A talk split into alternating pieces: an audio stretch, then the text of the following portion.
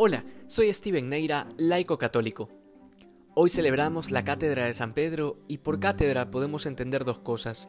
En sentido literal, la silla que está en Roma y que simboliza el lugar donde el obispo de Roma se sienta para gobernar la iglesia. El otro significado es mucho más profundo y espiritual e implica el magisterio del Papa, es decir, su enseñanza como cabeza visible de la iglesia y sucesor del apóstol Pedro. En este sentido, el Evangelio de hoy nos muestra la confesión de Pedro. Por su boca se confiesa que Jesús es el Mesías, el Hijo del Dios vivo. Y para entender el sentido de esta celebración es importante prestar atención a lo que sigue. El Señor especifica que esta enseñanza, este magisterio, no se lo ha revelado la carne ni la sangre, sino el Padre que está en los cielos. Esto nos permite entender muchísimo acerca de la figura del Papa porque es un hombre pecador como los demás, que cuando desvía la mirada de la verdad de Jesús, se hunde en el mar de las incredulidades o merece la acusación de Satanás por tener ideas mundanas o contrarias al Evangelio. Asimismo, cuando se deja guiar por el Espíritu de Dios, es infalible en temas de fe y moral, de manera que toda la Iglesia puede tranquilamente descansar en Dios, sabiendo que a pesar de las debilidades humanas, la Iglesia no es de Pedro, sino de Cristo. Luego se nos presenta también aquella escena en la que Cristo funda la iglesia en Pedro, dándole la autoridad para atar y desatar. Muchas veces se nos pregunta por qué acudimos a seres humanos falibles en vez de ir directamente a Dios, sobre todo cuando se trata de los sacramentos y de sus ministros.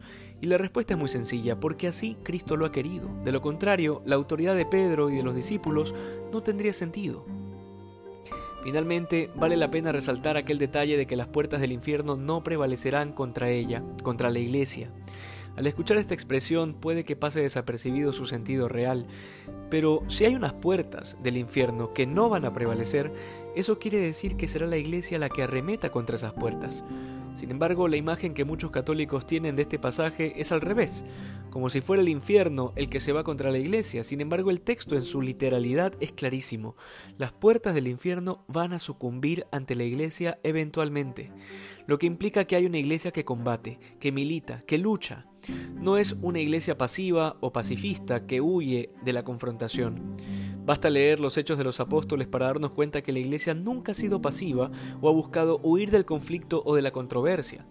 De haber sido así, no tuviéramos la cantidad de mártires que tenemos hasta el día de hoy. Por eso debemos pedir al Señor que nos dé la gracia de ser fieles a esa misión de anunciar el Evangelio con firmeza.